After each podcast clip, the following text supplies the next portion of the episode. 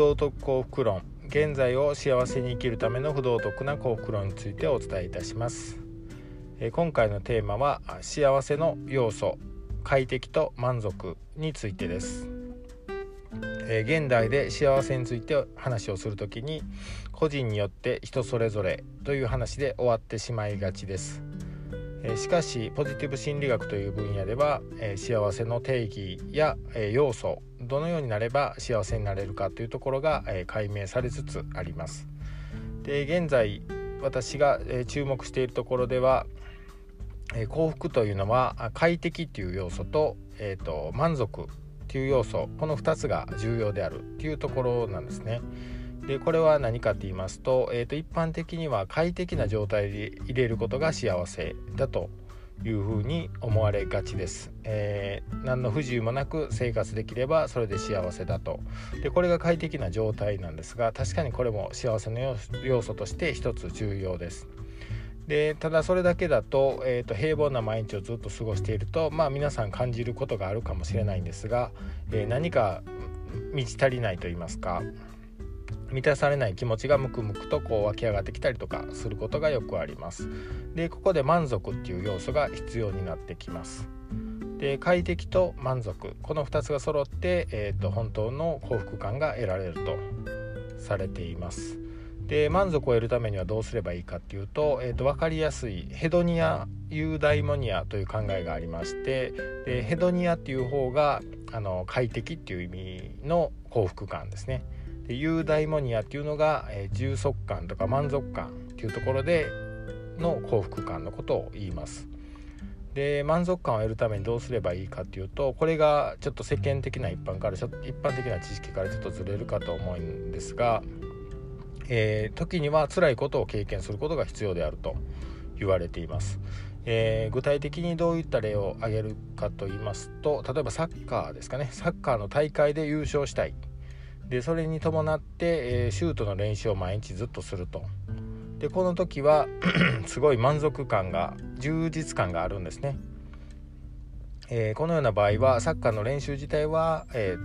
ー、楽しい楽快適っていうものではないんですが、え、その先に目標設定がちゃんとしていて、えフロー状態、まあ、集中状態でその物事に取り組み目標達成を目指している状態っていうのはすごく充実感と満足感が得られると。されています。で、えー、例えばサッカーの大会で優勝したい学生が、えー、学校でサッカーの練習をしっかりして、えー、満足感を得てで家に帰ってご飯を食べてお風呂に入って寝るというような生活ですと、えかなり幸福度は高いと言えると思います。で社会人になりますとですねなかなかそういうスポーツの大会とか分かりやすい形で自分の、え目標を設定するという機会がなかなか減ってきます。えー、学生時代はそのサッカークラブでそういう設定がされてたりとかして、えー、自身で目標設定しなくても周りの人や、えー、環境チームなどが目標を設定してそこに入っていくジョインしていくような形で参加することができるんですが個人で例えば1人暮らしで社会人として生きている場合、え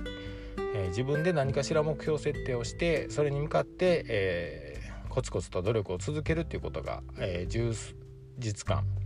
えー、満足感を高めるために重要になります。でこれがユーダイモニアという考えです。なので、えー、まずは第一条件として快適に生活できるっていうところを満たす必要がある。なので、えー、例えば収入とかもそうですしお家の環境とか、えー、友人関係人間関係っていうところでも脅威がない。まあ脅かされるようなことがない。でそうですね。そういった条件が満たされて快適に生きることができる。例えばクーラーがあるとかですね。夏とかでしたらそういったことでいいんですがでここは日本はかなり満たされてると思うんですね。社会的に、えー、クーラーがない家っていうのは多分かなり少ない日本ですとだと思います。でご飯も食べれるし仕事も一応あると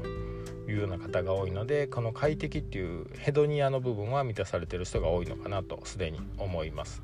でこれからの時代っていうのはこの次の段階ユーダイモニアって言って満足感充実感を求める幸福度を求める方が増えていくはずだと思っています。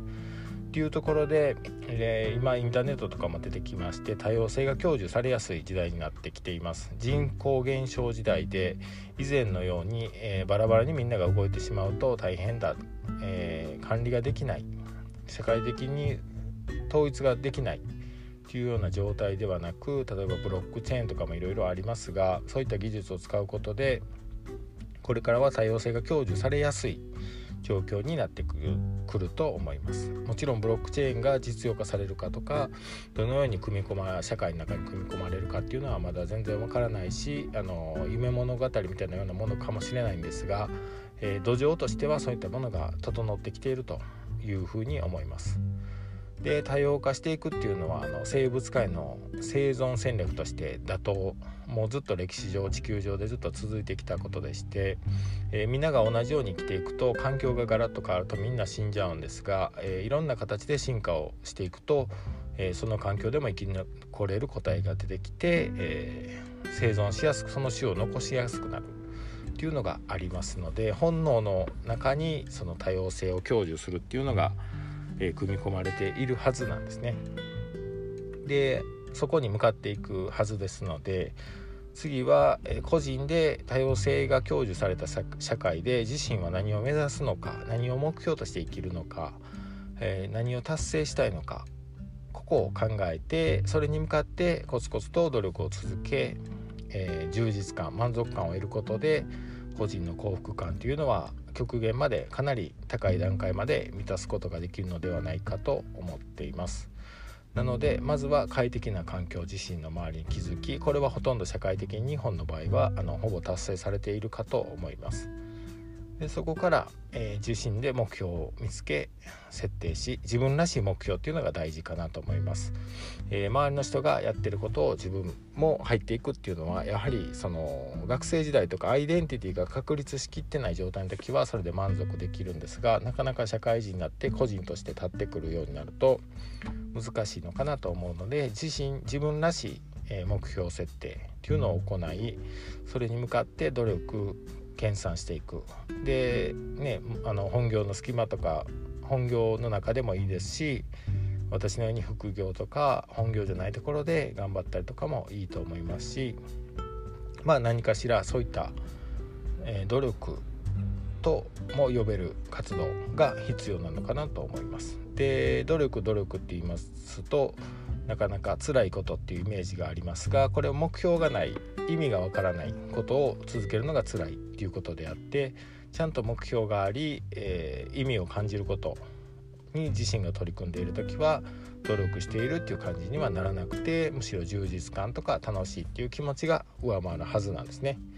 でそこを目指していけると、えー、より幸福に幸せに生きることができるのかと思います。